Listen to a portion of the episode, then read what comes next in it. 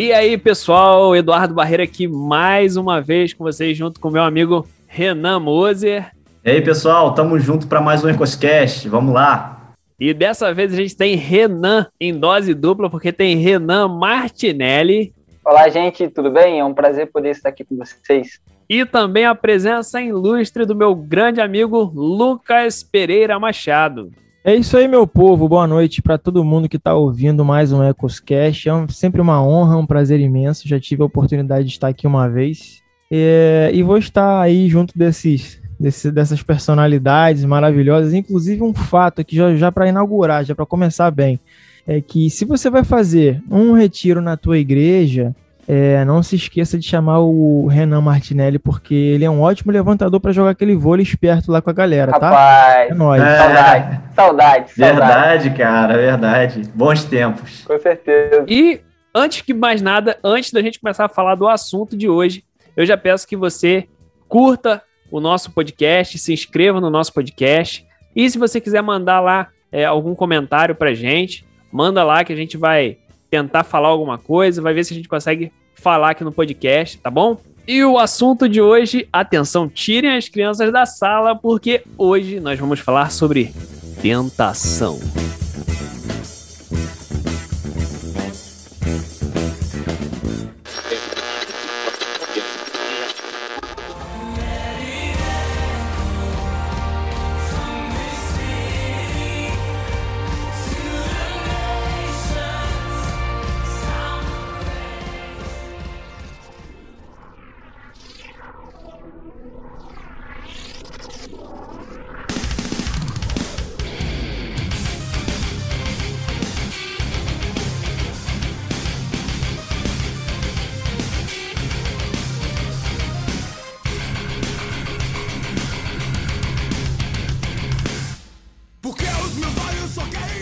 Tentação, segundo a descrição do dicionário, impulso para a prática de alguma coisa censurável ou não recomendável. Desejo veemente, violento.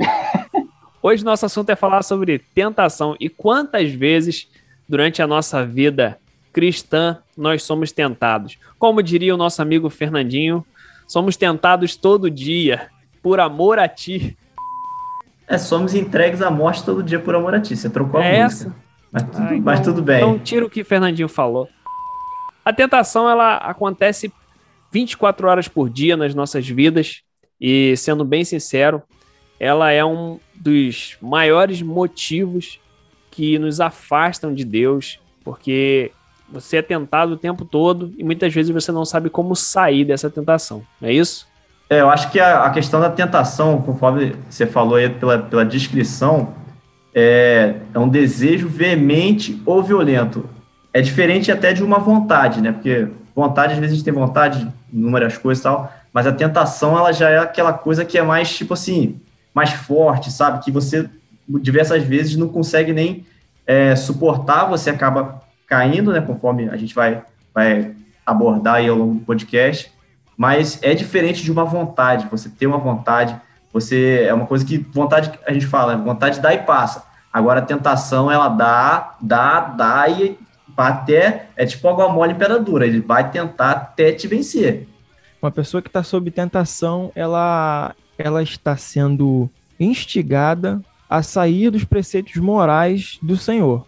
É uma literal inclinação ou uma tendência ao pecado, que é o desvio o desvio daquilo que é moralmente correto e segundo a lei do Senhor. É, uma coisa que eu andei pesquisando é que existem alguns termos gregos e hebraicos que são traduzidos pelo verbo tentar. Só que eles não necessariamente eles têm um sentido ruim. Na maioria das vezes, eles indicam uma prova, um teste mesmo para uma pessoa qualquer. Mas existe a tentação com o intuito de você atacar uma pessoa. Você quer descobrir o que a pessoa é quem ela é, os seus pontos fracos e você quer expor esses pontos fracos da pessoa de forma de ataque mesmo. Um exemplo que a gente tem disso nas escrituras é Mateus 16:1, quando os fariseus questionaram Jesus maliciosamente com o, o, o intuito de prejudicar né, o erguer do seu ministério, né? Foi uma situação que eles tentaram fazer ali com uma forma um pouco maliciosa. Então, resumindo, para mim, tentação basicamente é uma instigação ao pecado. É que é basicamente também o que o, o inimigo faz, né? Ele te, nos tenta, né, tentando expor que as nossas vergonhas, tentando fazer com que a gente caia naquela tentação dele e trazer à tona tudo aquilo que é a nossa vergonha, né? A Lucas definiu bem a, a questão da tentação sobre ser um desejo pecaminoso. E aí a gente tem que também fazer uma separação bem distinta do que é tentação e do que é pecado, porque muitas vezes confundimos. Um desejo por si só, ele não é tentação. Você pode desejar fazer o bem, isso não é tentação. A tentação é todo desejo que é contrário, por sua essência, aquilo que provém de Deus.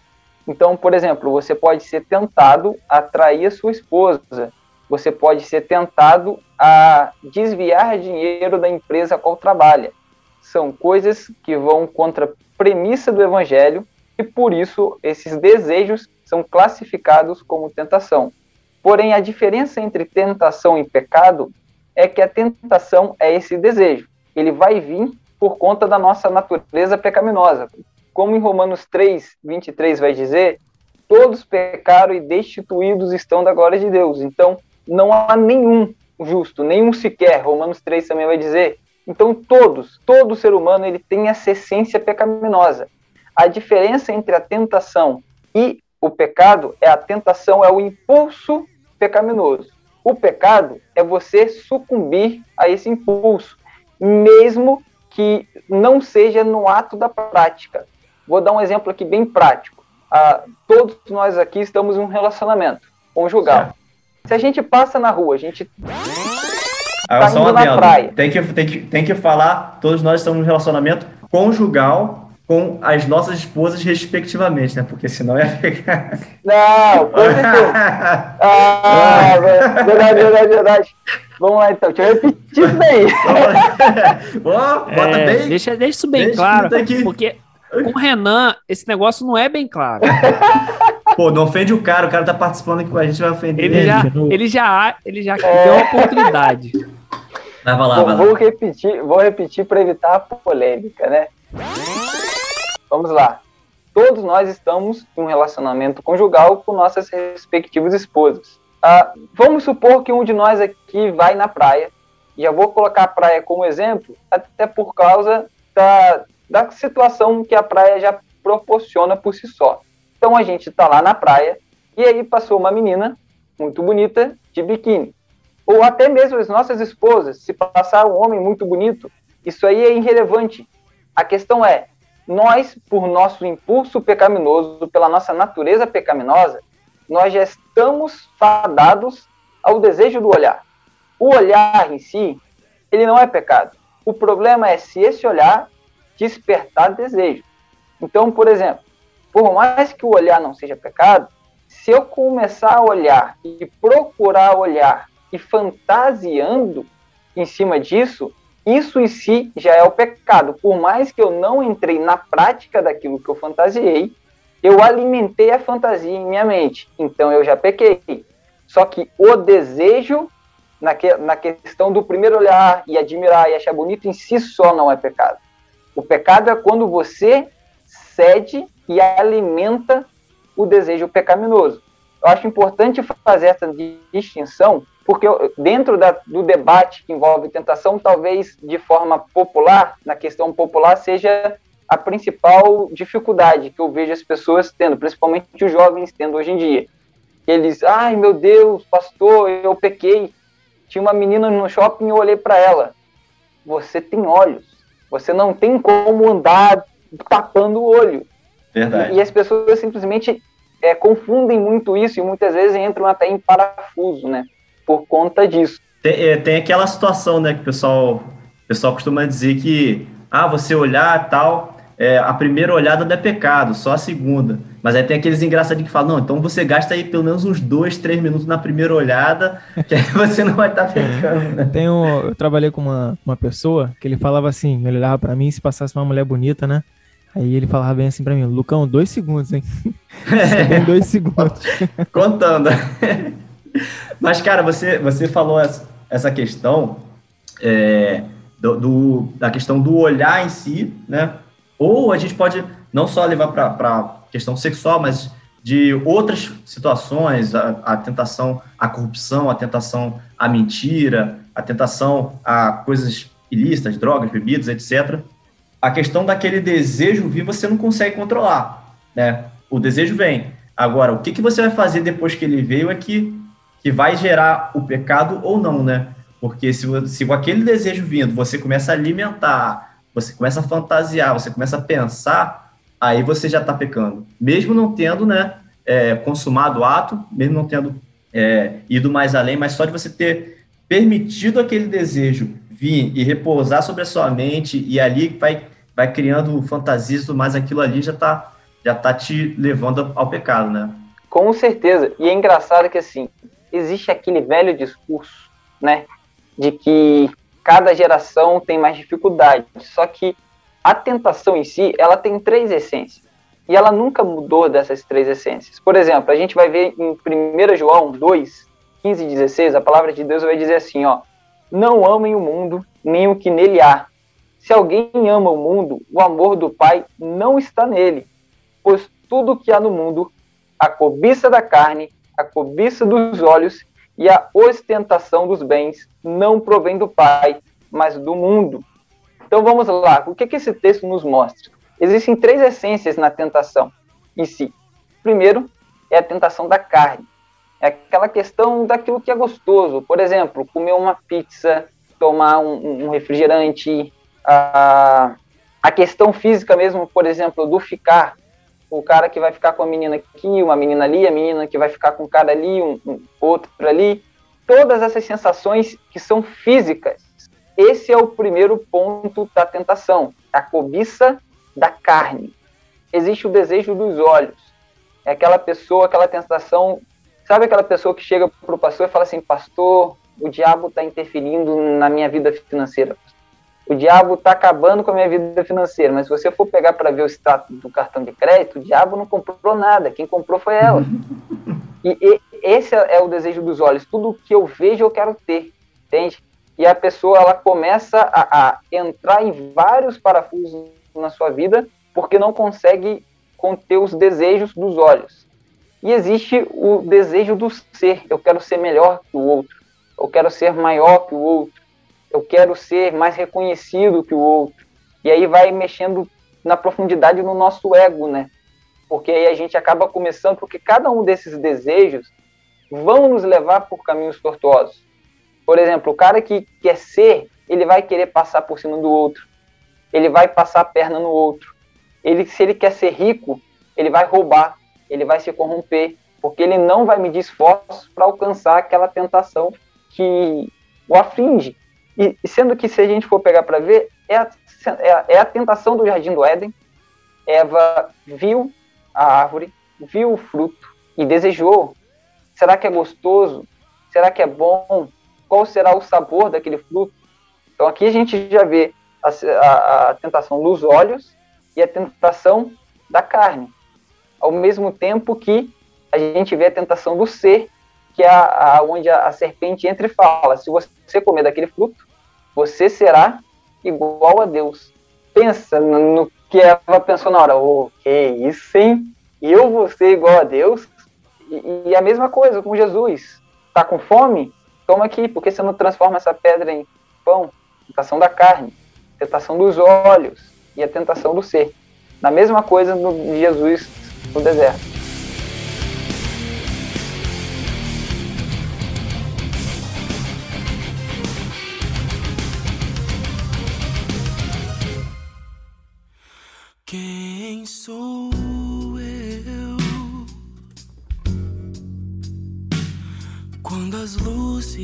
Quarto se apagam. E nós somos tentados, né? É, como diz lá em Tiago, no capítulo 1, no verso 14, né? É, cada um, porém, é tentado pelo próprio mau desejo, sendo por este arrastado e seduzido. É, nós somos tentados geralmente pelas coisas que nós gostamos. Você nunca vai ser tentado, por exemplo, uma coisa que você não gosta. É, dificilmente, por exemplo, uma pessoa que não gosta de giló vai ser tentado por giló. E ali no que, no que o Renan falou, é, são as três áreas né, da nossa vida, as três áreas onde todo ser humano é fraco em pelo menos uma delas, quando não nas três. É, a questão, o inimigo, ele, ele sabe, a gente já falou disso em outros episódios, mas ele sabe as estratégias que ele vai usar. Então, se ele quer vir para cima de você para te atentar, para te tentar, ele sabe aonde que é o teu ponto fraco. Ele sabe aonde que ele vai te, te alcançar de uma forma mais eficaz. Entendeu? Então não adianta, cara. Se, pô, se o cara tem problema é, com dinheiro, o cara não consegue ver dinheiro, aí o, o, inimigo vai tentar ele com mulher? Não, cara, vai tentar ele com, com, formas dele ganhar o dinheiro de uma forma mais fácil, de uma forma ilícita, e, e dessa forma vai. A gente tem que, dentro disso, é, é buscar, pô, se reconhecer e falar, poxa, eu tenho dificuldade nessa área, então preciso é, buscar é, me fortalecer nessa área, porque eu sei que é aqui que o inimigo vai, vai me tentar, né? É, à medida que você ia falando, que você ia fazendo seu comentário, meu coração ele foi direcionado para Gálatas, né? Para quando Paulo falava dos frutos do Espírito, né? E eu acredito que é, é muito difícil e complexo para qualquer ser humano. E talvez a gente tenha tantos frutos do Espírito ali que são bons, que são bonitos, né? Caramba, imagina você ser uma pessoa longan, é, longânima, né? Você tem ali vários frutos do Espírito que são bonitos, mas caramba, o domínio próprio, mano. Tem noção do que é você ter controle ou, ou você ter é, é, algo que, que se assemelha a um controle máximo sobre você, assim, sobre os seus impulsos pecaminosos, carnais. Questão que o, que o Martinelli ele falou no início do, né, do, do podcast, a situação de você estar tá num ambiente propício ao desejo deliberado, ao desejo imoral, de você estar tá numa praia, passar uma pessoa, pessoa bonita e você. É muito fácil você se perder é, a, a, ponto de, de você invadir a, o, o limite breve entre você olhar e você desejar. É muito fácil isso. Então eu vejo como uma coisa que a gente deve buscar muito a Deus é, de forma que a gente desenvolva, que a gente busque o Espírito Santo para que a gente conquiste de fato todos os frutos do Espírito e que a gente valorize como, como merece, como é importante para nós enquanto servo do Senhor, a situação do domínio próprio. É muito importante para a gente. A gente vê essa questão de, de tentação e tudo mais, por exemplo, no que Jesus falou. Que antigamente os, o povo de Israel a questão, o limite deles, né? O Lucas falou sobre limite aí. O limite deles era, era a questão de fazer. Então, ó, não importa aquilo que você está desejando, não importa aquilo que você está pensando. Se você fizer, ali você vai ter o seu pecado. Aí Jesus pega no Novo Testamento e, e dá uma arrochada maior na gente. Ele fala, ó, não é só se você fazer, não, é se você pensar. Porque se antigamente você é, só, era, só era adúltero quando você efetivava ali, né, consumava o ato, Agora, se você pensou e cobiçou a mulher do próximo, está sendo adulta. Jesus traz isso daí para a gente. É, ele, o limite fica muito mais complicado de você, você saber onde que está esse limite. Porque se antes o limite era só fazer, agora, assim, é, é, o limite é você pensar e, como o Renan Martinelli falou, você começar a imaginar, você deixar aquele pensamento vir, é, é complicado, não é fácil. Por isso que é bom a gente até fugir do, do dos limites, né? Fica bem distante do limite, porque você não sabe onde que é o teu limite. Não, com certeza. Ah, eu acho que não é, não é nem você não saber aonde é o teu limite, é que você se, se perde. Se você não está sempre vigilante, é muito fácil se perder. É muito fácil você ver um maço de dinheiro na rua e ao invés de pensar na possibilidade de procurar o dono, você fala, ah, achei, né? Vai ser muito difícil. Você mente para si mesmo dando aquela desculpinha do tipo, ah, vai ser muito difícil achar quem é o dono, né? Vou colocar no bolso e vou levar para casa. É, é, é, muito simples você mudar da tentação para o ato pecaminoso. É muito fácil você alimentar a tentação se você não está o tempo todo vigilante no espírito. É esse negócio que você falou de, de você se engana, né? Você engana a si mesmo. Você fala, começa a dar aquelas as desculpas para si mesmo, meio que tentando justificar aquilo que você está prestes a fazer. Você nem fez ainda, mas você começa a dar desculpa para você, é, tal, não sei o quê, justificando você sabe o que você vai fazer errado, né? Porque o Espírito Santo ele vai lá e te incomoda falando que é errado, mas você começa a dar aquelas desculpas e ah, não, você dê esse, esse impulso, esse desejo, essa vontade e vai lá e faz. E uma coisa que é interessante é que assim, a pessoa pode dizer que não, mas no fundo, no fundo, ela sabe que ela está errada. Numa situação como essa, por exemplo, ela sabe. O interessante é que o C.S. Lewis ele fala sobre isso no livro dele, Cristianismo Puro e Simples, de que, é, colocando isso como um argumento da própria existência de Deus, né? Falando sobre a lei moral. A gente sabe que não é uma coisa correta roubar, trapacear, dar uma banda nos outros, e ninguém, às vezes, é preciso. É, é, não é necessário que ninguém chegue pra gente e fale que algumas coisas são erradas, porque a gente sabe que elas são erradas. Né? Existe, segundo ele, né, no livro dele, existe uma lei moral que rege toda a humanidade. Né? E eu acredito que isso provém de Deus, né? Que é o próprio Espírito Santo, para as pessoas que ainda não o conhecem como Espírito Santo, dizendo: não, rapaz, isso é errado, não faz isso não. Enquanto vocês falavam, eu, eu observava a minha realidade, né? Eu sou fiscal tributário. E na minha profissão tem uma oferta de corrupção muito grande. Porque eu mexo com legalização de, de empresas grandes e por várias vezes as empresas estão erradas. E às vezes existem convites, não, vamos conversar aqui fora, vamos fazer isso. E eu sou uma pessoa que, assim, eu sou tão certinho que eu, sou, eu chego a ser chato. Então eu nunca, graças a Deus, Deus sempre me capacitou, me deu é, uma boa referência de, de pai, uma boa referência de amigos. Nunca passou pela minha cabeça de fazer nada que fosse imoral no meu serviço, no meu ambiente de trabalho.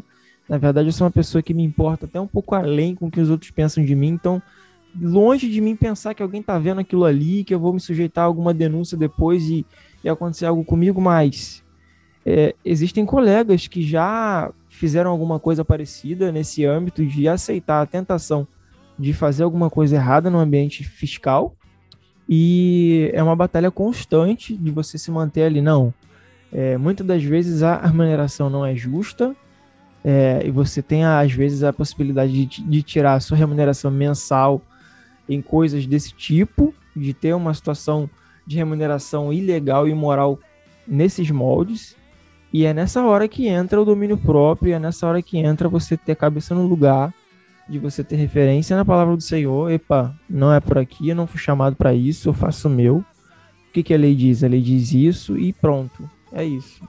E como o Lucas, Lucas também estava falando, né, a questão de você ser tentado, de você sentir vontade, muitas vezes, de fazer algo de errado. E essas vontades, às vezes, muitas das vezes, elas vêm com pequenas coisas é, às vezes pegar um, um, troco que não era teu, é, fazer, fazer alguma coisinha erradinha aqui, e sempre tem aquele negócio de, ah, não, todo mundo faz isso, e aí vem as desculpas, né? E aí tem essa questão da tentação, da vontade. É, vontade já é tentação. É, será que vontade já é tentação? Será que é mais ou menos por aí? É que se eu sentir vontade, só de sentir já tô pecando também, né? Sim, sim. É, tentando responder isso para mim mesmo, né? Tava refletindo em relação a isso. Eu tava me né, pensando a respeito, poxa, é, tentação ou vontade, cara? Eu pensei um pouco, fui pesquisar um pouco sobre isso. É, a conclusão que eu cheguei é que pode ser os dois, né? Cada um, entre aspas, isso é uma citação da Bíblia, cada um, porém, é tentado pela própria cobiça. Satanás é um dos promotores da, da tentação né? Ele é uma das pessoas, é uma, é uma das ele é um dos interessados em ver a nossa derrota, o nosso desvio dos preceitos morais do Senhor.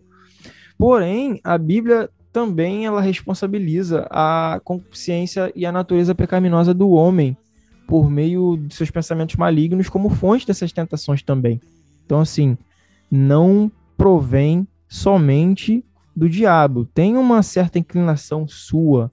Então, assim, tem uma, uma certa inclinação nossa também para ser tentado. Eu acredito assim que pode ser uma tentação, mas que não seria uma tentação feita por Satanás a nós se não houvesse alguma vontade, algum resquício no nosso coração de cobiça, é, seja pela tentação de ser, dos olhos, né, da carne. Eu acredito que, que é por aí. É interessante o que o Lucas falou, e, e, é bem por essa linha mesmo. Porque assim, veja, a, o homem ele pecou e ele é escravo do pecado. E se eu sou escravo de algo, eu não tenho liberdade alguma para tomar decisões por mim mesmo. Então, quando a Bíblia fala que eu sou escravo do pecado, quer dizer que todos os meus desejos necessariamente são pecaminosos. Porque a, a essência é que transforma algo de pecado para algo bom. Eu vou dar um exemplo.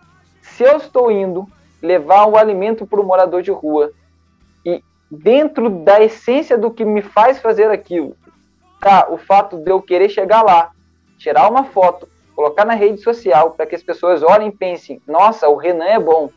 Eu estar alimentando aquele cara não é bênção, é pecado.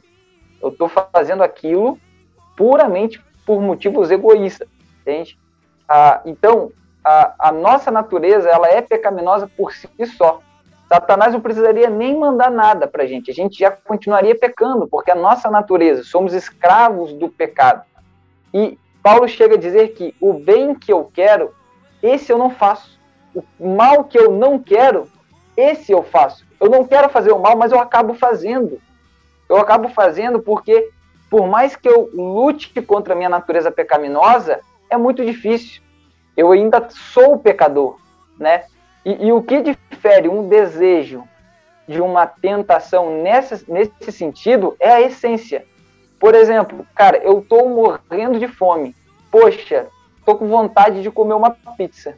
Ok, eu escolhi uma pizza ao invés de um, um arroz, feijão com contrafilé vegano. O que me levou a comer a pizza foi simplesmente estar com fome. E aí eu tenho uma preferência, um desejo de comer aquilo para saciar minha fome. Agora, eu não tô com fome, eu não tô com nada, eu falo assim, quer saber? Pizza é gostosa, né? Vou comer uma pizza. Cara, eu não tô com fome, eu não tô com nada, eu tô querendo comer só para saciar um desejo. Viu como a essência daquilo que me levou ao ato muda? Mudou de simplesmente ser me alimentar por estar com fome para ser apenas por uma vaidade de um desejo. Entende? Então a, a diferença é muito tênue. É, é complicado, é complicado de entender, é complicado de botar em prática, porque é realmente muito tênue o que vai dividir o desejo da tentação, que é a essência daquilo que te leva a fazer o ato. Quem sou eu?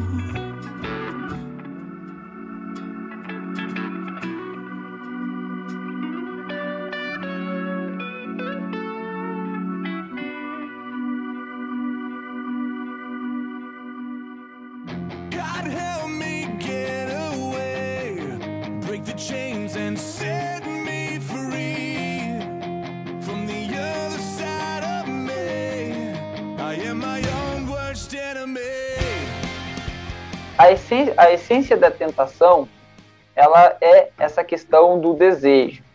É a premissa que está por trás da vontade, né? E isso vai abrir várias perguntas. Eu acho que uma das perguntas que abre, que é um, uma das temáticas que se foi colocada na pauta, é como lidar? Ok, eu já entendi que a tentação ela está na premissa do desejo, aquilo que me move para aquilo, é meu ego, é o sentimento de querer ser melhor, de querer ter mais que os outros, ou é ajudar, é para glória de Deus que eu estou fazendo o que eu faço. Isso é até fácil de entender. O problema que surge com isso é, agora que eu entendi isso, o que eu faço? Como lidar? É, essa, o que, que a gente faz? Como que a gente lida com isso?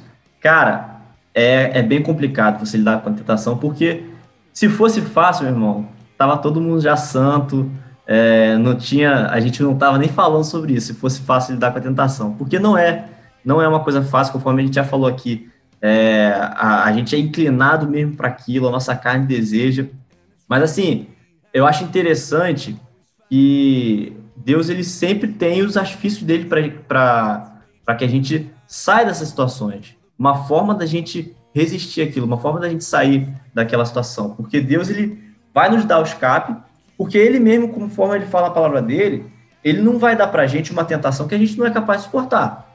Entendeu? Então, tipo assim, se tá chegando uma determinada situação para você, Deus sabe que você é capaz de suportar aquilo, não com suas próprias forças, mas com auxílio do Espírito Santo, mas ele sabe que você pode suportar. E ele vai te dar um escape, só que é aquilo, cara. A gente tem que estar tá atento, a gente tem que estar tá vigilante, conforme é, o Martinelli falou. Vou falar Martinelli porque para não ficar Renan, Renan, é, a gente tem que estar vigilante, aos escapes que, que Deus vai dar pra gente. Porque na hora que. É aquilo, cara. Eu tava até pensando a questão do GPS, cara. Você tá no GPS, ele te dá ali a tua rota e tal. Aí, de repente, aí tem uma entrada ali, uma saída, na verdade. Tem uma saída ali que você vai pegar para ir para tal lugar. Você tem que estar tá ligado naquela saída. Você passou daquela saída, meu irmão, você vai ter que, às vezes, fazer um contorno, vai ter que fazer um retorno lá não sei aonde. Então, se você não estiver ligado, você vai passar despercebido pela saída que Deus te deu. Você vai acabar entrando no caminho e de, de acabar caindo mesmo na tentação. Não, com certeza. Ah, recentemente, bem recentemente, no final do ano passado, se não me engano, foi novembro ou dezembro, teve um jovem de uma das igrejas aqui em Curitiba que eu estava apoiando que ele veio desabafar comigo sobre uma situação e ele falou a seguinte frase: às vezes eu tenho a impressão de que Deus coloca para mim tentações que eu não posso resistir. E aí eu, opa, isso não é bem assim. Ele falou assim: não, pastor, é sério. Estou falando sério, pastor.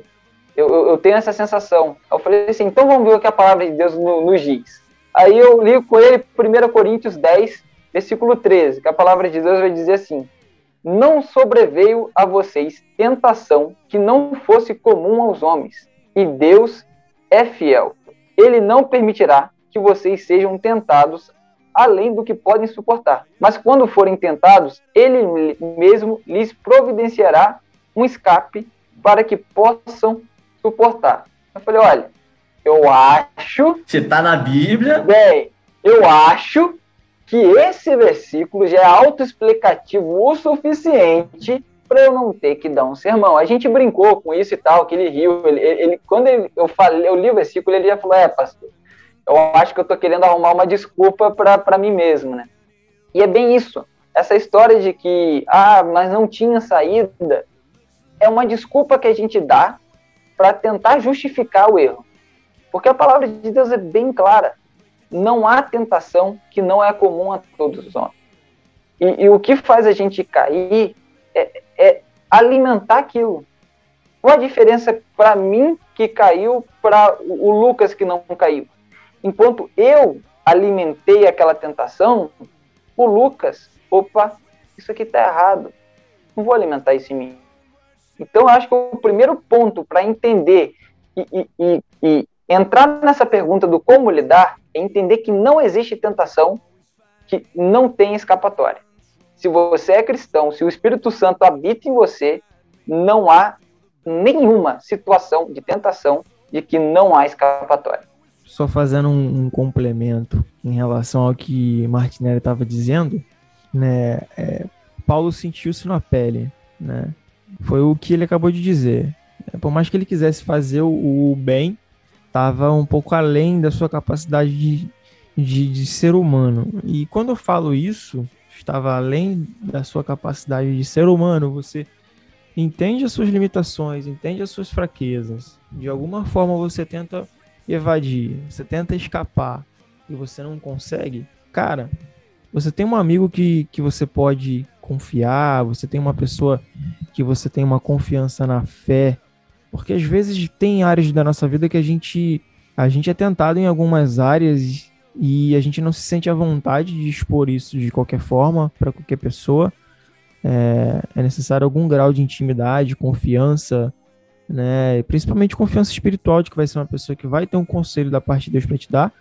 Mas, cara, jogue luz aonde há trevas não fique guardando, ah, você é tentado em uma área X e você não fala sobre, sobre aquilo ali com ninguém. Eu acredito que, que faz bem você dobrar o joelho, você confessar os pecados diante do Senhor, falar, Senhor, isso aqui é, tem sido mais forte do que eu, me capacita, me reviste, é, é, venha me revestir do seu poder para que eu consiga vencer essa tentação me dê um escape, que, que eu venha me ligar em outras coisas, que eu venha me concentrar em outras questões quando vier sobre mim essas tentações. Agora, se você tem a oportunidade de chamar uma pessoa para conversar, cara, faz uma campanha comigo, tá acontecendo isso, isso, isso, isso na minha vida. Lógico que tem que ser uma pessoa que tenha, como já disse, né, que tenha uma instrução ali, seja uma pessoa que tenha uma bagagem para te passar bons conselhos. Eu já tive isso, já pude contar com pessoas em que eu cheguei, conversei, tá acontecendo isso, isso, isso, tá difícil para mim e tal. E como a gente já disse, né? Como o Renan falou, é, se tá na Bíblia, em alguma ocasião você vai conseguir vivenciar que jogar luz onde há trevas faz bem. A tentação vai cessar? Não. Mas eu acredito que você vai ser mais forte. Porque é aquela coisa, as tentações elas vêm, é, elas são inevitáveis, elas são malignas, elas são humanas. E a gente consegue identificar. E isso parte da nossa natureza. Então, se a gente tiver o espiritual mais fortalecido ante a carne, o nosso lado humano, eu acredito que vai ser uma batalha mais menos difícil, vamos dizer assim, porque nós somos fadados e realmente somos escravos do pecado, como o Martinelli já bem colocou. E assim, existe uma situação que é o seguinte: a Bíblia fala muitas vezes, né, para a gente fugir da aparência do mal. Só que a gente tem algumas alguns vícios, algumas coisas que vieram do nosso velho homem, algumas coisas que acompanharam a gente na nossa vida, alguns erros que a gente acaba, é, alguns, vamos dizer assim, pecados de estimação. é, e aí a gente vai, a gente, por um tempo, a gente consegue se livrar daquilo ali. No momento que você está melhor com Deus, você consegue se livrar daquilo ali, você consegue estar tá distante daquilo ali, aquilo ali nem passa pela tua cabeça mas existe assim a questão de que você tem que estar sempre vigilante, como o Martinelli já falou, como o Lucas já falou, o Renan já falou, e também é fugir da própria aparência do mal. Porque muitas vezes, assim, não precisa nem de diabo para tentar, né, cara? A gente já mesmo se tenta por si próprio, né? A gente, como, como diria um amigo meu, a gente se auto se tenta se a si mesmo. E aí a gente começa a procurar o mal para ser tentado. Porque aí a gente a, a, gente já tem aquela, aquele, aquele tem um, tem um, um livrozinho de desculpas, né? Que a gente já fala assim, cara, não tinha como, cara. Aí, é, cara, essa tentação aí é, é, minha fraqueza. Só que tem, nem sempre você precisava estar naquela situação ali, né? Às vezes, só de você não estar tá naquela situação ali, você já não seria nem tentado. E aí você não precisaria passar por isso. Você, se você não for tentado, você não vai cair e assim sucessivamente. E isso é uma coisa muito interessante da gente fugir da aparência do mal e principalmente aquelas coisas que a gente já já sabe, né, cara? Eu já sei que se se eu for num determinado lugar, vou dar um exemplo e assim, bem esdrúxulo mesmo, rasgadão. Cara, se eu sair da minha casa e for num lugar onde acontece promiscuidade, a possibilidade de eu entrar naquele meio ele é muito grande. O mais, é mais, o mais certo é que eu não, o mais certo é que eu entre. O difícil é eu não entrar. É, até porque se você foi lá, você já estava tentado a querer aquilo, você já foi com um propósito. Ninguém, ninguém vai lá, ah, vou ali estar com meus amigos. Não, a, a, o que te moveu a ir lá já é algo pecaminoso, provavelmente, né? Cara, mas é, a gente é meio burro. Vamos falar a verdade, a gente é burro o Eduardo falou, a gente se sabota, cara. Porque o que acontece? O camarada, pô, ele sabe que ele tem um problema com uma determinada situação. Vamos pegar exemplos aí. Ah, eu, rapaz, eu, eu tenho um vício de jogar, rapaz, jogar na Mega Sena, jogar e não sei o quê, e fazer apostas e papapá. Eu tenho aquele vício, aí o que, que eu vou fazer? Eu vou para determinado lugar e, poxa, aquele lugar que eu vou, ele passa em frente à casa de apostas. Ele passa naquela rua. Eu podia pegar um outro caminho, mas eu escolho aquele caminho ali em frente. Pô, burrice, né, cara? Você sabe que não vai dar jeito. Você vai passar ali em frente, você vai olhar assim, ó, oh, rapaz, a, a, esse jogo aqui tá dando não sei quantos milhões, opa, vou ali. Entendeu? O cara, ele mesmo se coloca nessas situações. A gente, a gente gosta de se colocar, conforme a gente tem falado, a gente gosta de ir no limite. É igual, vamos, vamos levar para o lado sexual agora, um casal de namorados, tipo, sabe que o negócio pega fogo, mas, cara, vamos sair sozinho de carro, meia-noite, entendeu? Vamos fazer um, vamos fazer um lanche e vamos. Depois do lanche a gente vai pra praça, vai para não sei aonde, ou a gente vai para o morro ali, para o mirante, ver a paisagem que é tão bela dessa noite, dessa lua maravilhosa, lua cheia. Poxa, cara, não dá, rapaz, você sabe que não vai dar certo. Entendeu? O cara sabe. Só que é, ele quer, tipo assim, rapaz, o limite é esse aqui, né? Então eu vou andar no limite, no limite ali. E quando vai ver, o cara já passou 10 km do limite e nem percebeu, cara. Ele só vai se ligar, putz, depois. A gente é assim, cara. É burro mesmo, né? E é interessante que essa pergunta que a gente acabou de fazer, que a gente fez para ter toda essa conversa sobre como resistir, o que fazer, a própria Bíblia já faz. E ela já faz até com referência aos jovens. Salmo 119, versículo 9, faz essa pergunta quando diz assim, ó, como pode um jovem manter reta a sua conduta? Como pode um, um jovem fugir das tentações? Como pode um jovem obedecer a Deus e não ceder ao pecado? Essa pergunta que é feita. E olha a resposta que interessante. Como pode um jovem manter pura a sua conduta, vivendo de acordo com a tua palavra? Eu te busco de todo o coração. Não permitas que eu me desvie dos teus mandamentos. Guardei no coração a tua palavra para não pecar contra ti.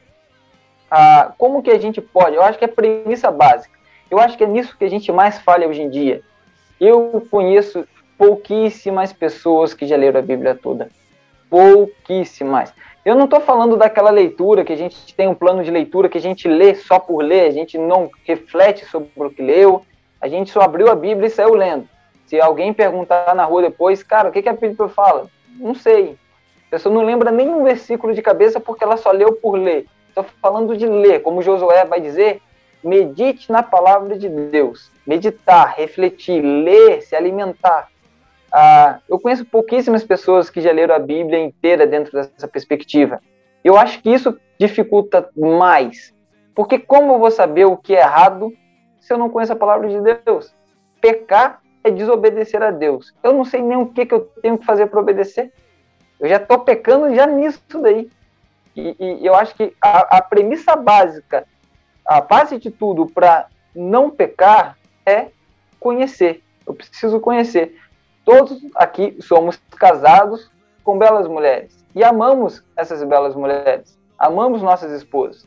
E por amar nossas esposas, nós queremos conhecer, conhecer os seus gostos, o que ela curte fazer, o que ela não curte fazer, onde ela curte ir, o que ela gostaria de ganhar no Dia das Mulheres. A gente procura conhecer e todo dia conhecer mais e mais nossas esposas porque amamos nossas esposas. E é da mesma forma com Deus. Como eu posso conhecer a Deus? Através da palavra dele.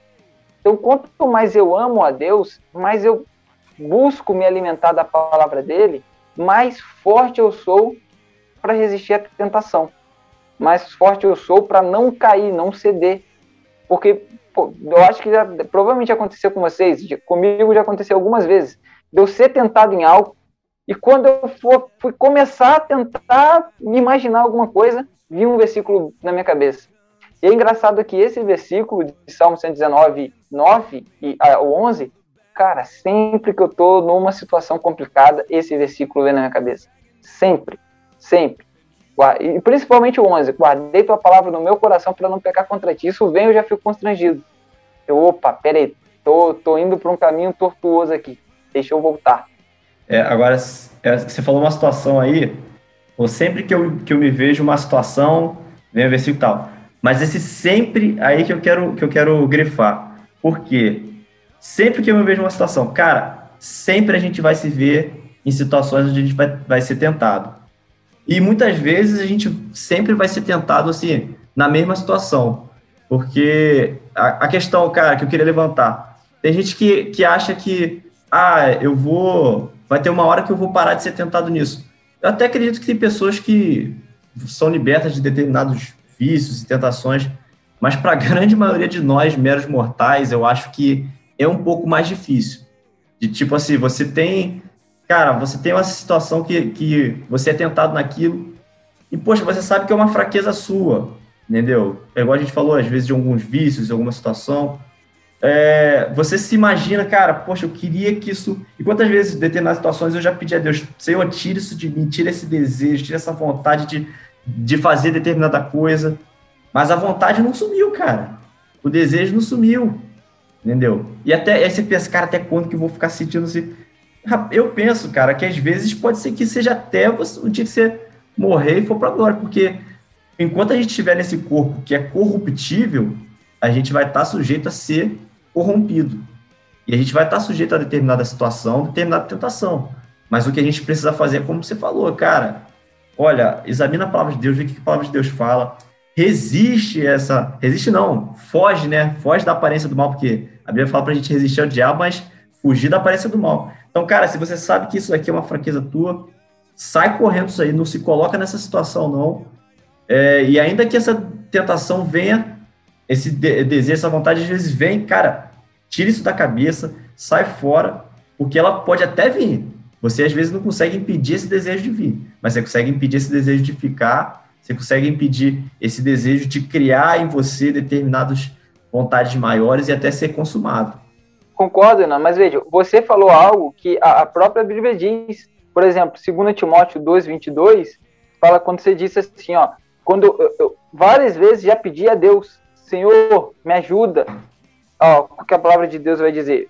Fuja dos desejos malignos da juventude e siga a justiça, a fé, o amor e a paz com aqueles que de coração puro invocam ao Senhor. Se eu for tentar vencer, se eu for tentar vencer a tentação por mim, eu já perdi. Não tem como eu, eu vencer a tentação por mim. A única solução que eu tenho para vencer a tentação é a intervenção de Deus em minha vida, é o agir do Espírito Santo na minha vida, que vai me constranger diante de certas situações, que vai me dar sabedoria, vai me dar discernimento, discernimento espiritual, discernimento moral em certas situações, que, hum. opa, reconhecer. Eu tenho um testemunho de um, de um tio meu, Edeltinho, que ele citou uma vez, no aniversário dele até, que ele, tá, ele é cientista e ele é professor da UF de Niterói, se eu não me engano, de odontologia. Aí ele falou que ele estava fazendo uma pesquisa e ele começou a.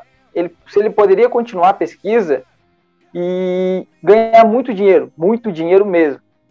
Só que dali para frente naquela pesquisa ele percebeu que ele teria que se envolver com coisas de politicagem e tudo mais que eram muito obscuras. Então ele já reconheceu que aquilo ali não era para ele. Por mais que ele pudesse ter ganhado muito dinheiro com aquilo, aquilo ali poderia colocar ele em situações, talvez até que envolvesse situações de corrupção, não sei. Eu não sei realmente qual era a pesquisa, qual era o tipo de coisas obscuras, políticas e tudo mais que viriam pela frente. Só que ele simplesmente reconheceu que lá na frente ele poderia ter problema com isso. E ele passou a pesquisa para outro. Outro cientista fazer, porque, ó, isso não é para mim. Entende? Eu nunca esqueci dessa palavra que ele deu. Eu vi isso na casa dele. É, é, é nesse sentido, né?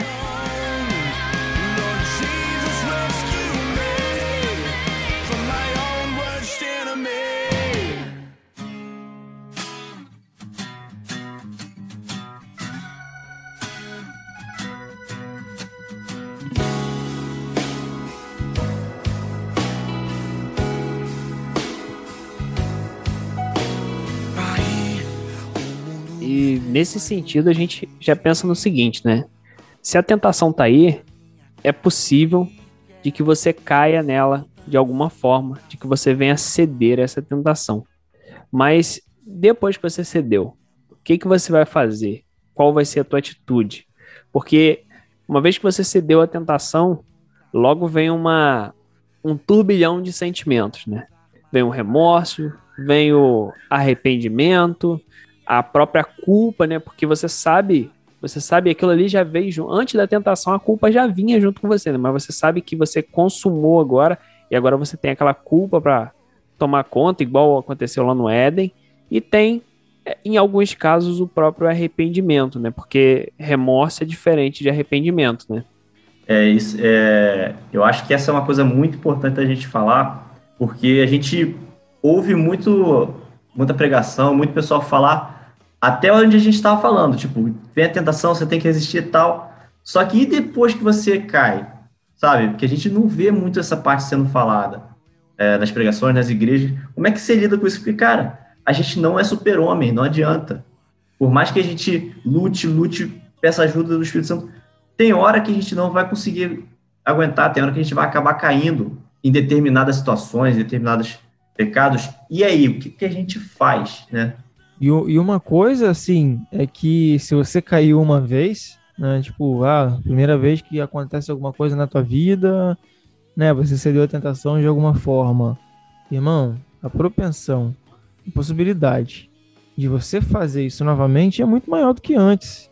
Então você tem que buscar desesperadamente, assim, né, entre aspas, né, desesperadamente, mas assim, com muito afinco, é, estratégias, pedir para Deus revelar estratégias que possam lhe ajudar a evadir daquele caminho de pecado, né, daquele caminho de tentação, seja em qualquer área, porque vai ficando mais difícil, né, vai ficando mais difícil. Tem pessoas que vão se envolvendo e os anos passam e a pessoa não consegue, a pessoa já fez campanha, a pessoa já conversou, a pessoa sabe o que ela tem que fazer, mas vai ficando mais difícil. Então, assim, eu li uma coisa que eu achei interessante. A melhor é, hora de você escapar de um abismo é antes de você cair nele. Então, cara, o, o, o que você puder fazer para se desvencilhar daquilo que não te faz bem, daquilo que te afasta de Deus, faça o quanto antes. Não deixe que você crie uma, uma rotina de se acostumar com aquilo dentro da sua vida, porque eu acho que isso assim é uma sentença de morte espiritual para a vida de qualquer cristão. É, cara, porque se o pecado fosse ruim, né, a gente não tava pecando. Porque, vamos dizer assim, é bom no sentido de que é bom para que é para nossa carne, para aquilo que a gente deseja. Então, cara, uma vez que você cai, como você falou, você vai ter vontade de, de fazer determinada situação novamente. Você viu que aquilo, cara, porque aquilo é bom, cara, rapaz, deu, ó, oh, poxa, meu irmão, eu é, tava numa situação no meu trabalho ali, e, pô, eu dei uma desviadazinha num, num valor, ninguém percebeu, cara. Poxa, dá para fazer mais, hein? Poxa, eu tava. Eu, pô, tem uma situação aí com, com minha namorada, e aí por aí vai, cara. A gente pode citar vários exemplos. Mas eu acho que, que uma, uma das coisas que dentro disso a gente precisa fazer, igual você falou dos sentimentos, Eduardo. Cara, é, se você fez e aquilo ali você sentiu, poxa, cara, não devia ter feito isso e tal, é, pode ser remorso ou pode ser arrependimento. Eu acho que o que vai definir o sentimento que você sentiu é o que, que você vai fazer diante daquilo. Porque se diante daquela situação você, pô, se sentiu culpado, pô, se sentiu mal, mas passou aquele dia, você já começou a maquinar de novo. Pô, como é que eu vou fazer para essa situação acontecer de novo? Aí, meu irmão, aí foi só um remorso, foi só momentâneo. E vida que segue, daqui a pouco você está na mesma situação. Mas se você, dentro daquilo, você fala, cara, eu não posso cair nessa situação, nessa cilada de novo. Aí, conforme, eu não lembro se foi Lucas, se foi Eduardo, falou, acho que foi Lucas, conforme o Lucas falou, procura uma pessoa, conversa. Poxa, desabafa com ela, rapaz, aconteceu essa situação, o que, que eu faço? Poxa, a pessoa pode te ajudar, pode ser um confidente seu, entendeu? Agora, se você não fizer nada, cara, você vai acabar caindo de novo. É, e o fato de você manter é, aquilo ali em oculto, ele vai te ajudar muito mais a você pecar de novo, a você errar de novo. Porque quando, quando tá em oculto, você pode ter aquela falsa impressão de que não vai ter nenhuma punição. E uma vez que você erra, e como nós somos bois, bons seres humanos, errou, não teve punição, você vai errar de novo. E daqui a pouco, se você errar umas quatro vezes, você já vai começar a falar que aquilo ali é bênção de Deus. Deus abençoou o cara lá do partido e ele me deu uma graninha, porque foi bênção de Deus. E Deus abençoou lá e eu tava com a minha namorada e pá, bênção de Deus. Você começa a transformar pecado em bênção de Deus. Isso é muito, assim, não parece, parece uma coisa tão absurda, mas isso é comum, as pessoas transformarem pecados em bênção de Deus, falar que aquilo ali é, é Deus que abençoa, Deus que abriu uma porta. Cara, não tem como, não tem como Deus abrir uma porta para você ser um funcionário fantasma, não tem como Deus abrir uma porta para você fazer um gato no relógio. Poxa, minha conta de luz vinha 600 reais, agora tá vindo 100. Deus abençoou, glória. Agora Deus abriu uma porta que um gato tá miando meu relógio. É, rapaz. Cara, não tem como. E é aquele negócio.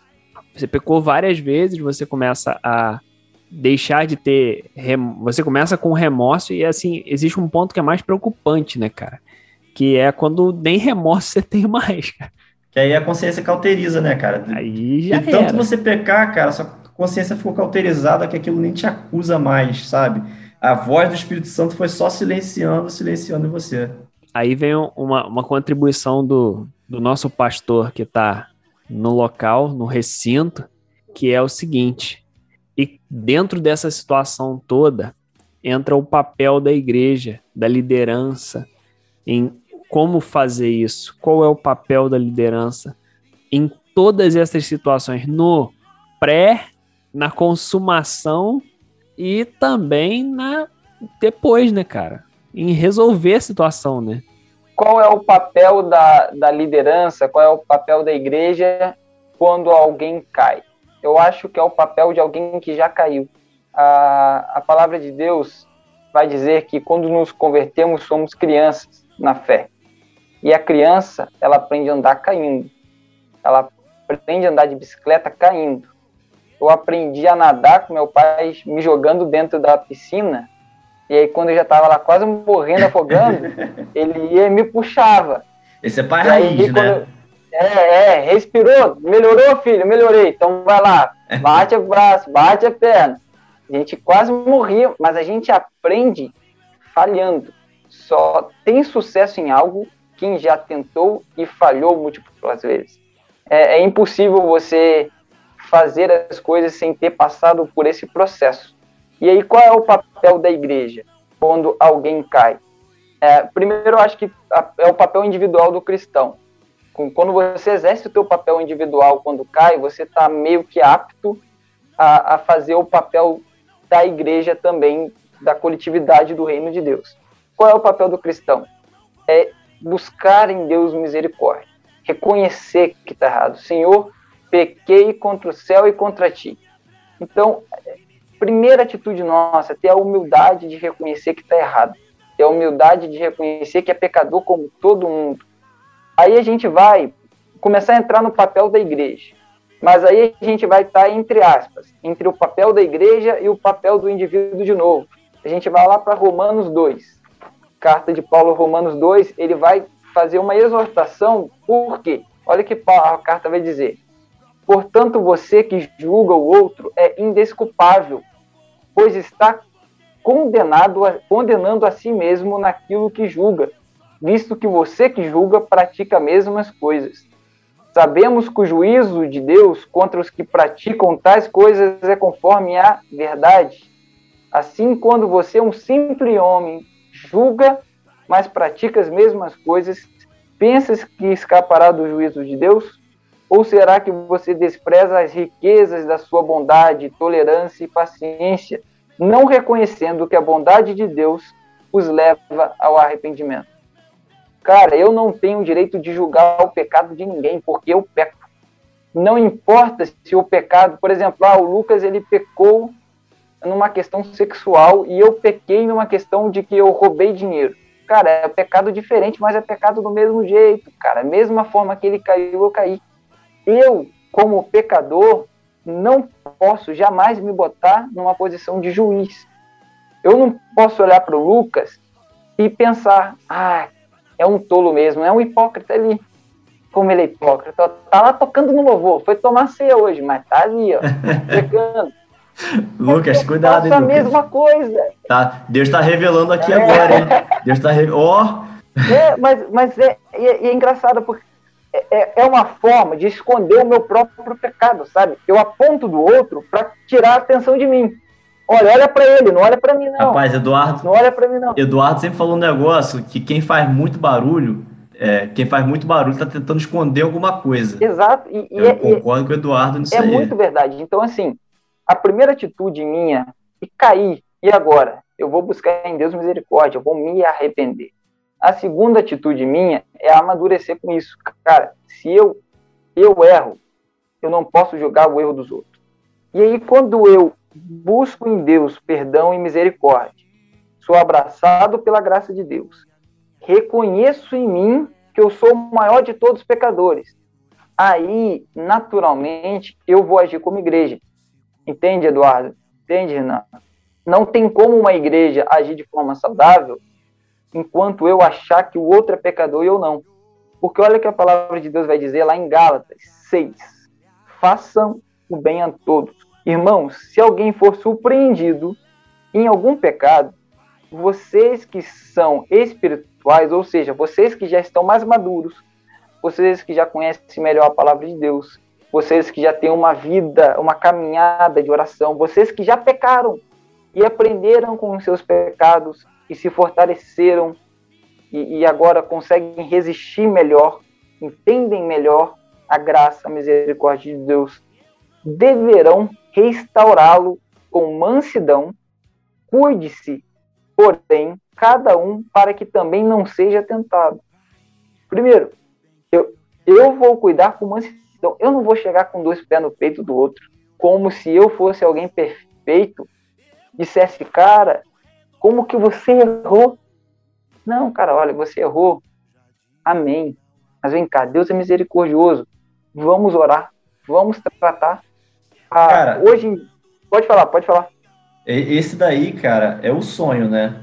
É o que a gente, a utopia que a gente, que a gente almeja. A gente chama do... de mundo ideal. Mundo ideal porque é o que a gente deseja, o que a gente gostaria de ver isso acontecendo, a igreja sendo dessa forma. Porque é, o que acontece é totalmente oposto, cara. A gente vê muito acontecendo o oposto. Você é você cair e tipo assim, é como se, cara, você agora, rapaz, vai, sai você para lá, fica no teu canto porque você não merece estar com esse povo aqui não, cara. Que esse povo aqui é tudo santo. Não, com certeza. Mas o problema vem de dois motivos. Primeiro, Renan, se eu não, se eu não reconheço o meu erro e eu não busco em Deus perdão, obviamente eu vou sentir vergonha e eu vou querer esconder. Esse é o primeiro ponto, porque eu já estou tentando esconder de Deus como se Deus não soubesse o que eu pensei ou o que eu fiz. Então já começa o erro ali. E aí, como eu já estou escondendo isso de Deus e eu quero, não quero que alguém descubra, ao invés de eu me propor a me cuidar para cuidar do outro, eu faço o oposto do que o Romanos 2 faz. Eu começo a julgar todo mundo, apontar o dedo para todo mundo, para esconder o meu. Como o Eduardo diz, quem faz muito barulho está escondendo alguma coisa. Não tem como, entende? Ah, eu ouvi de um senhor da Assembleia de Deus da DCA uma vez, cara, a gente conversando. Teve alguma coisa na igreja. Eu lembro que me colocaram numa mesa muito aleatória tinha dois veinhos na mesa. Tava eu e dois veinhos na mesa, na hora da comida depois. Muito aleatório. e ele começou a desabafar. Ele começou a falar comigo assim: Ah, filho, hoje em dia até me desanima vir para a igreja. Porque na minha época existia uma manifestação de dons, mas era muito difícil. Hoje eu vejo todo mundo falando em língua, todo mundo profetizando, todo mundo fazendo isso, mas quando você olha para a vida da pessoa, é só decepção. De crente, não tem nada. É basicamente isso. A questão é, poxa, se a pessoa não tem uma conduta cristã na sua vida social, você acredita de verdade que ela está manifestando o dom do Espírito todo santo dia, todo santo culto?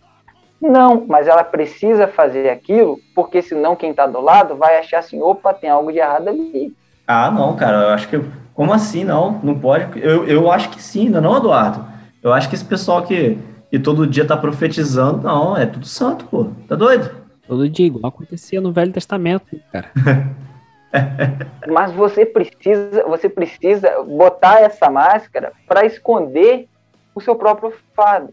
A palavra de Deus o tempo todo diz: compartilhem os fardos, aconselhem uns aos outros, orem uns pelos outros, ouçam uns aos outros, ajudem uns aos outros mas falta essa confiança, porque a gente, a gente parte do julgamento de nós mesmos. Pô, se alguém me contar um pecado muito cabuloso, eu vou contar para o Eduardo, que é o meu melhor amigo. Talvez o Eduardo conte para o Renan. E o Renan pode vir a comentar com o Lucas. Aí, quando eu posso é gravar no falar... podcast e mostrar para todo mundo. Exato. Aí, quando é a minha hora de que eu cometi o erro e eu vou precisar da ajuda, eu vou partir da premissa que, da mesma forma que eu contaria para o Eduardo, alguém vai contar. Então, eu fico com vergonha. E eu não tenho que ter vergonha do meu erro. Porque Deus já me perdoou, a misericórdia de Deus já me abraçou. Entende? Então, o papel da igreja é ser igreja. E eu sou igreja. Então, a mesma forma que o meu papel é se algum de vocês me procurar para pedir ajuda sobre alguma tentação, orar, aconselhar, entender juntos na Bíblia o que a palavra de Deus diz, quando eu estiver passando por essa mesma dificuldade, eu também não posso me abster de fazer isso, entende? Eu não posso querer que os outros achem que eu sou santo e perfeito, porque eu não sou. E um título de pastor não vai me fazer ser. Não vai. E fingir ser é só hipocrisia. Uma hora todo hipócrita, uma hora a casa cai. Não adianta. Uma hora a casa cai.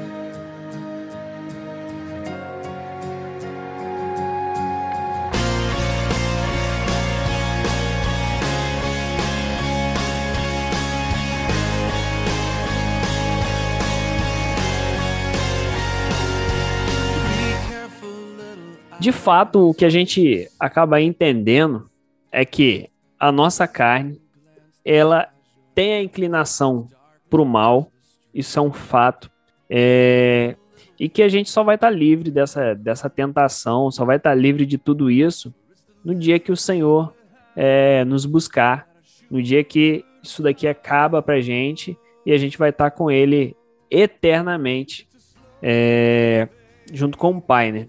O camarada chegar assim e perguntar para você, cara, como que eu faço pra, pra resistir, para ficar livre dessas tentações, cara, não quero passar por isso. Aí fala assim, morre.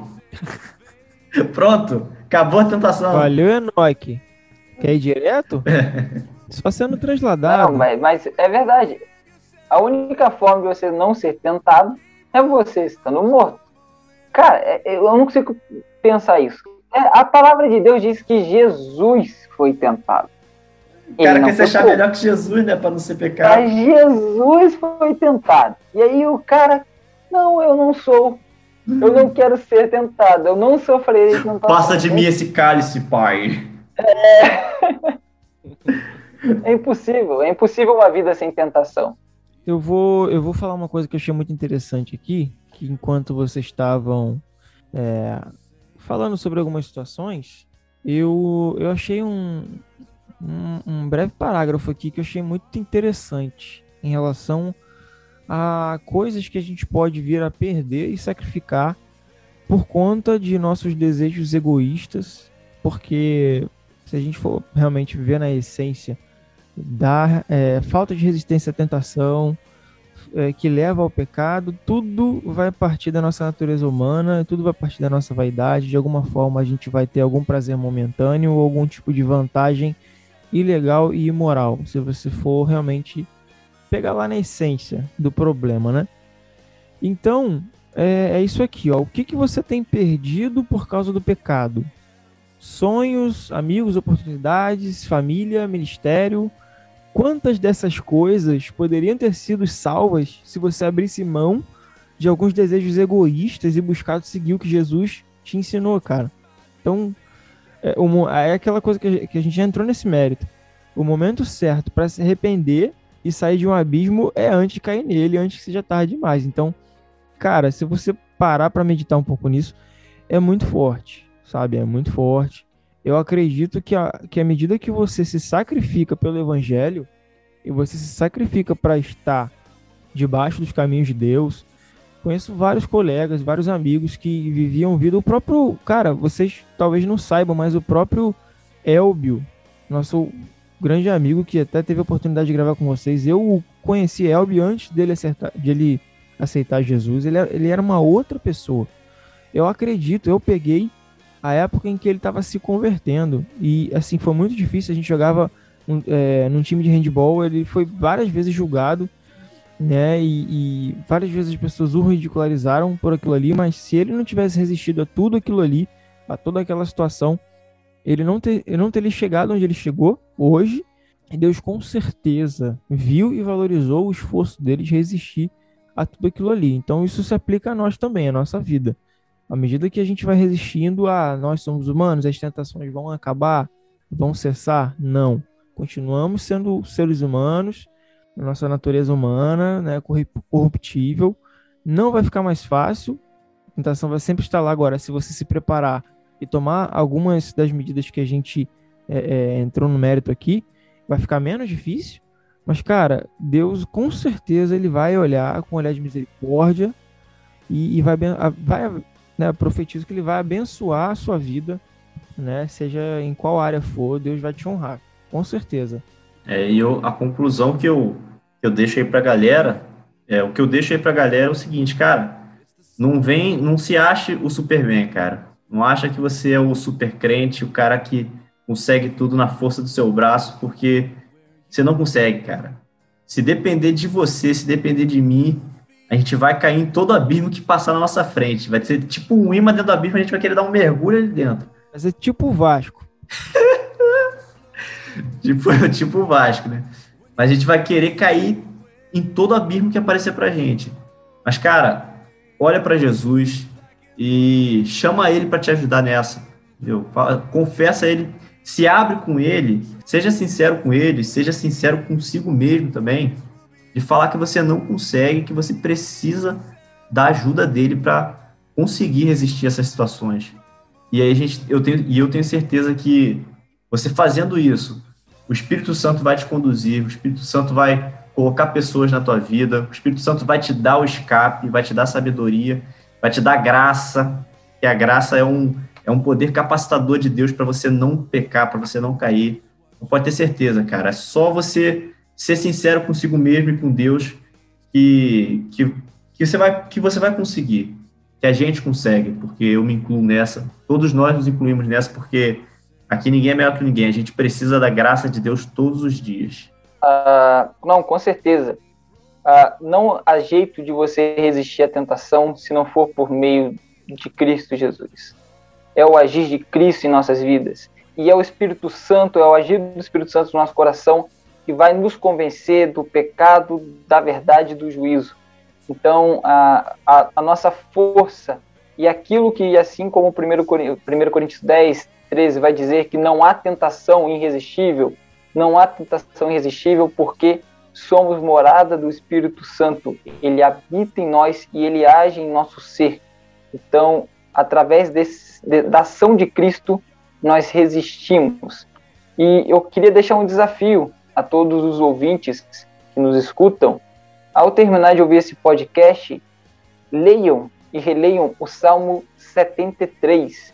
E ele é um salmo que ele é conhecido com a pergunta: por que prosperam os ímpios? Ele vai dizer sobre o homem que ele começa dizendo assim: certamente Deus é bom para Israel, para os puros de coração. Quanto a mim, os meus pés quase tropeçaram, por pouco eu não escorreguei pois tive inveja dos arrogantes quando vi a prosperidade desses ímpios. É um homem fiel a Deus que confessa quase ter tropeçado, quase ter cedido à tentação, ao perceber que os ímpios prosperavam, enquanto ele olhava os justos e os justos estavam sofrendo. E ele começa a questionar a Deus, ele questiona a Deus ali a gente vê esse desejo, a questão da inveja surgindo no coração dele, ele contando como isso aconteceu, e a gente vê que ele termina louvando a Deus, reconhecendo que o que faz o ímpio ser derrotado é que ele é escravo dos seus desejos, ele é escravo das tentações que o consomem, ele é escravo do pecado. Enquanto aqueles que são filhos de Deus, eles podem estar passando por qualquer dificuldade, mas eles não são escravos de nada, porque eles são libertos em Deus. É lógico, aqui o salmista ainda não conhecia Jesus Cristo, eles ainda não viviam sobre a graça de Deus. Mas é um salmo que vai nos ensinar, através do testemunho do salmista, o como é fácil tropeçar, é fácil quase cair, mas quando vamos até Deus e quando nos nós nos encontramos em Deus, seja com uma vida de oração, seja meditando na palavra de Deus de noite, a, a gente pode quase tropeçar, como o salmista diz, mas a palavra, o agir de Deus, a ação do Espírito Santo em nossas vidas nos resgata e nos fortalece.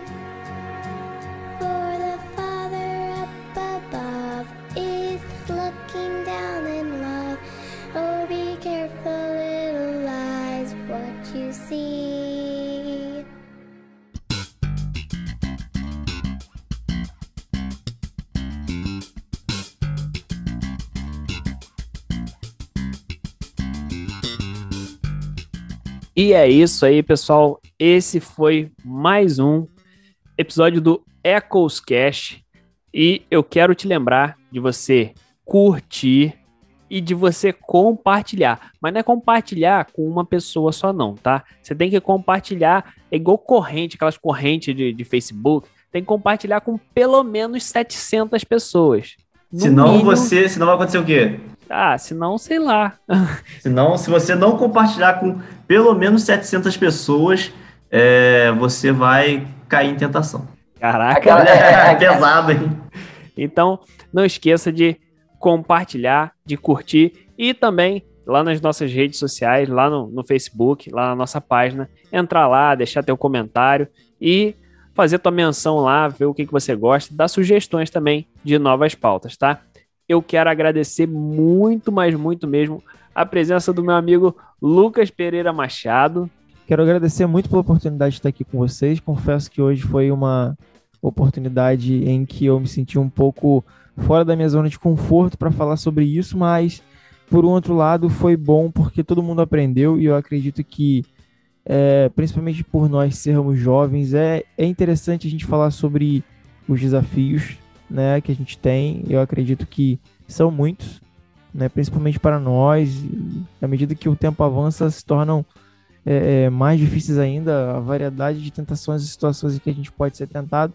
Mas eu, eu gostaria de agradecer a você e ao Renan pela oportunidade e desejar todo o sucesso do mundo ao melhor podcast de assuntos jovens cristãos do Brasil. É nós. Segue aí, galera, compartilha, tamo junto. Eu quero também agradecer a presença do pastor Renan Martinelli. Eu que agradeço, gente. Muito obrigado pelo convite. Fiquei muito feliz com o convite. É sempre um prazer poder conversar com amigos ainda mais quando a gente está conversando sobre a palavra de Deus. Uh, realmente me senti muito honrado e muito feliz de poder estar aqui. E é o maior podcast da cronosfera, né? Oh. Da ecosfera e de todo o universo intergaláctico. Isso aí! De todas as feras, né? É. E eu quero também agradecer a presença não tão ilustre de Renan Moser, meu amigo, muito obrigado. Há e quero me agradecer também. Gente, é isso. Mais um EcosCast. Obrigado pela presença de cada um de vocês, Lucas, Renan, Eduardo, cada ouvinte. Obrigado a todos. Valeu! Um abraço e até mais.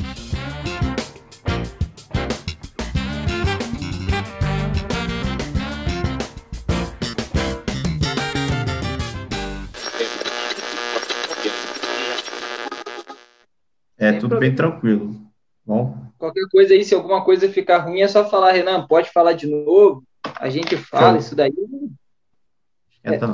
O cara quando tem raciocínio, o cara quando tem raciocínio com linha de pensamento, outra coisa, né? Se falar hum. de novo, pode falar de novo comigo, eu já esqueci o que eu falei. é igual a Dolly. Dolly. Ah, cara, isso é. Dolly é aquele refrigerante de tomar, pô. O... Cara. Dolly Guaraná. Dolly. Aquele é, tipo assunto. Cara, faz, faz assim, ó. Tirem as crianças da sala. Hoje iremos falar sobre ah, tentação.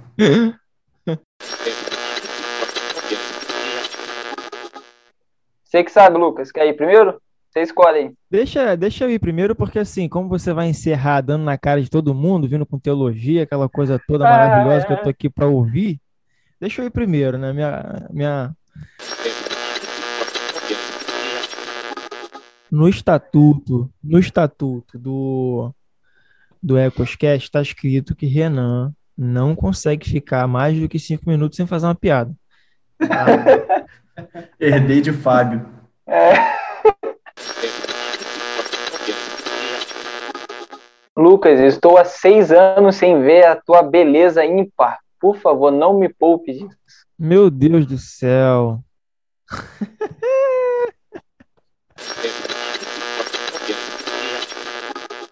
Lucão, quer falar algo?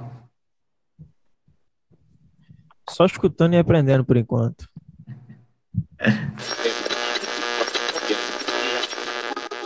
Não, não. Só escutando e aprendendo. Essa parte do cair agora você tá com medo, né? Rapaz, o Lucas, até... o Lucas já criou um jargão. Só escutando e aprendendo. Só escutando e aprendendo. Só escutando e aprendendo. Fiquei tímido, vocês estão me colocando muito em evidência.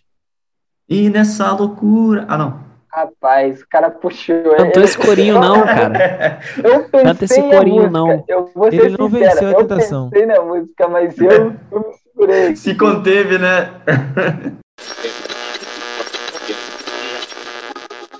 Quantas dessas coisas poderiam ter sido salvas se você tivesse abrido? Putz! Aberto? Nossa! Vamos lá. Rapaz. Rapaz, a reação, Lucas, a tua reação foi a melhor. A melhor, porque, tipo, ninguém, ninguém, o Renan, o Eduardo, ninguém teve nenhuma reação. Tava todo mundo te ouvindo. E você mesmo que. Ele Nossa. chupou um limão aqui, olha, ele chupou um limãozinho e fez assim. É, mano, você sentiu a dor, você sentiu não a dá. dor do, do português sendo assassinado. a presença do meu grande amigo Renan Pereira. Uh, Opa! Eu quero. Renan Pereira Martinelli Moser. Quero agradecer. Quero agradecer muito. Lucas Pereira Machado Barreira.